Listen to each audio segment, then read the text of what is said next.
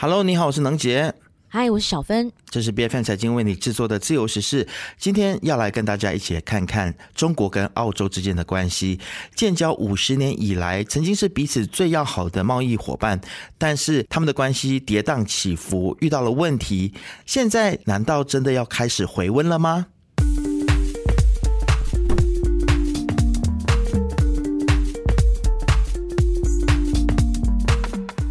葡萄酒遭到中国实施高额关税之前呢，中国一直以来都是澳洲葡萄酒最大的出口市场哦。那每年的销售额呢就超过十二亿澳元。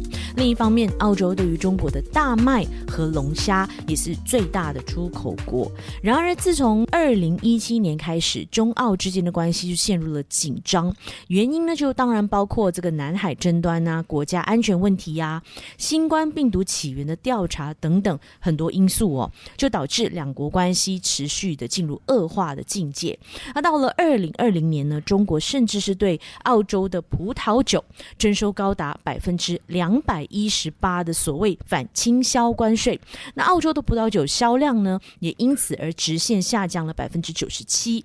由于供过于求，库存量多达二十八亿瓶，让这个农户们陷入了两难：不是以巨额的亏损出售葡萄呢，就是干脆放弃产。采摘，把这个损失降到最低。这真的是中国跟澳洲从以前友好到关系恶化的一段历史啊！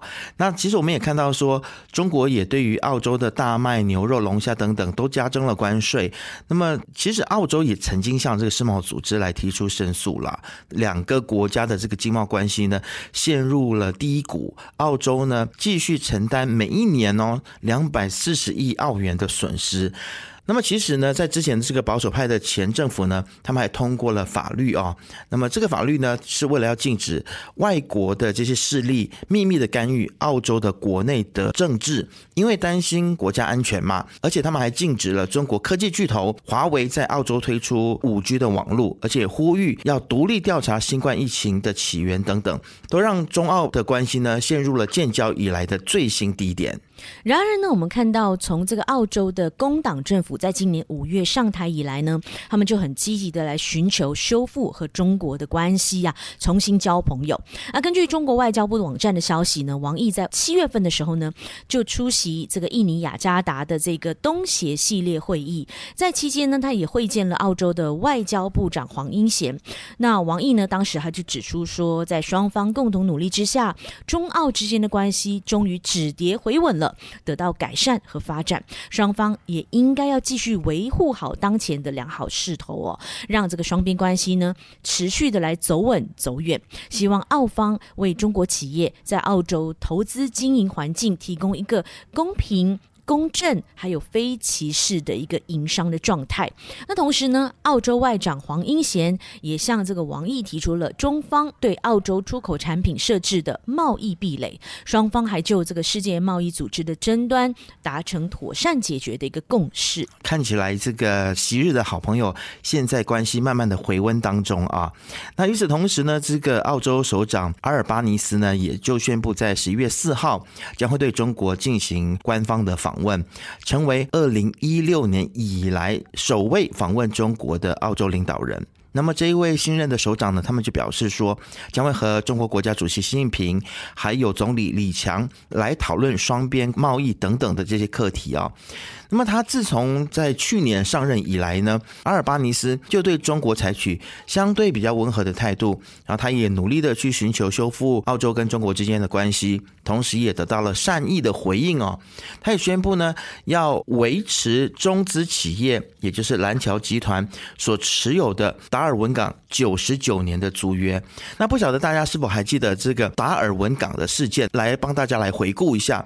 其实呢，达尔文港它是位于澳洲北部。它是由这个澳洲北领地政府所管辖，也是澳洲海军陆战队的基地。那美国的海军陆战队呢，也曾经一度在这里驻扎。那么在二零一五年，中国的蓝桥集团以五点零六亿澳币的价钱呢，拿下了北领地政府开出的营运的这个标案，这个租约是长达九十九年。那这当然也引发了澳洲当地的国防战略的这个疑虑。二零二一年呢，当时的这个自由党政府就审查了蓝桥集团的这个达尔文港的租约，那么就加强了各种各样的审核哦。但是他们在二零二二年五月份的时候呢，他们在大选的时候不是败给了工党嘛？那么胜选的工党政府呢，就对于这个租约发起另外一次的审查，涵盖国防、外交等等领域。那么最后宣布呢，经过安全审查之后，他们就认为说没有必要改变或者是撤销租约，并且强调会继续的监控达尔。文港周围的安全。与此同时呢，澳中之间的关系回温的迹象也出现在一篇报纸，就是港媒《南华早报》二十六号的一篇报道哦。那报道呢就说，澳洲不会反对中国加入跨太平洋伙伴全面进步协定 （CPTPP） 这个世界上最大的多边贸易协定之一。那前提呢是中国必须要符合 CPTPP 的高标准，还有有良好的这个贸易记录，同时在各个成员国都同意。有共识之下呢，才考虑接受这个中方的申请。这也意味着中国距离加入 CPTPP，哎，好像又近了一步哦。那目前我们看到这个 CPTPP 它的成员国当中呢，有包括文莱啊、加拿大、纽西兰、日本，包括马来西亚也在里面哦，还有很多国家。而日本这个国家呢，就被视为是中国加入 CPTPP 的主要障碍物，因为任何入会的申请呢，都必须要得到所有成员国的一致批准。那么刚刚小芬所念的这些国家里面呢，我觉得应该大部分都会同意让中国加入 CPTPP 啊。现在剩下来的很像只剩下日本了。日本对对，那这个可能我们可以再做另外一集节目来讨论一下这件事情，究竟为什么日本不同意让中国加入？但无论如何，回到今天的话题啊，呃，我们看到说这个另外一项中澳之间的这个突破呢，就是澳洲华裔记者陈磊他被获释了。那么这个事情呢，其实就被当做。是这个中澳关系的一个很重大的突破。陈磊是澳洲公民嘛，他曾经在中国的官媒环球电视网工作，但是他在二零二零年的时候失联，二零二一年呢就被中国指控违反国家安全法。说他呢就涉嫌外泄国家情资啊，所以他就被关押了三年多。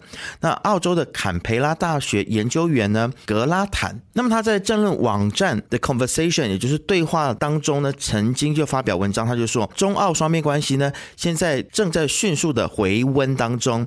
那么在很大程度上面呢，是由于中方考量到更加广泛的外交以及战略的利益。那么去年澳洲政府政党轮替，也让双方有机会促进这一项的调整。那么中国一直以来呢，都被澳洲人认为说是一个很大的安全问题。但是阿尔巴尼斯呢，却即将要前往中国进行访问啊，所以其实就有澳洲的媒体就问他说：“难道你不会觉得这个有一点点讽刺吗？”那其实阿尔巴尼斯就说：“其实这个访问中国的目的呢，是在为澳洲创造良好高薪的就业机会。那其实真的就是因为经济利益的关系了。”但总的来说呢，中澳关系出现积极回温的现象，双方可以看得出来，都试出了满满的诚意哦，试图改善并稳定这个双边关系，尤其是在经贸领域上，就先把这个国家的利益摆在首位，那政治呢就先放一旁，也在中美的角力当中呢，来寻求一个平衡点哦，怎么样把一碗水端平嘛？那无论如何，任何的矛盾，我认为说，只要能够通过和平的对话和协商。来妥善的解决都好过激化冲突，甚至引发战争，对吧？我也认为呢，在任何的关系当中，只要不要过度依赖某一方。不要把所有的鸡蛋都放在同一个篮子里，就比较不会轻易的受到外部环境变迁的影响，或者是经济上的胁迫哦。那就想问你啦，你认为这个中国撤销针对澳洲的各项经济制裁，是因为他们已经达到了政治目的了吗？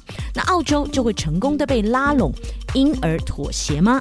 欢迎你在底下留言告诉我们你的看法。自由时事是 B F 财经制作的节目，你可以在财经的网站 C A I J I N 点 M Y，B F 的网站或者是 B F 的 App 以及各大播客平台，还有 YouTube 听到我们的节目。自由时事，自由聊时事，让你做出正确决策。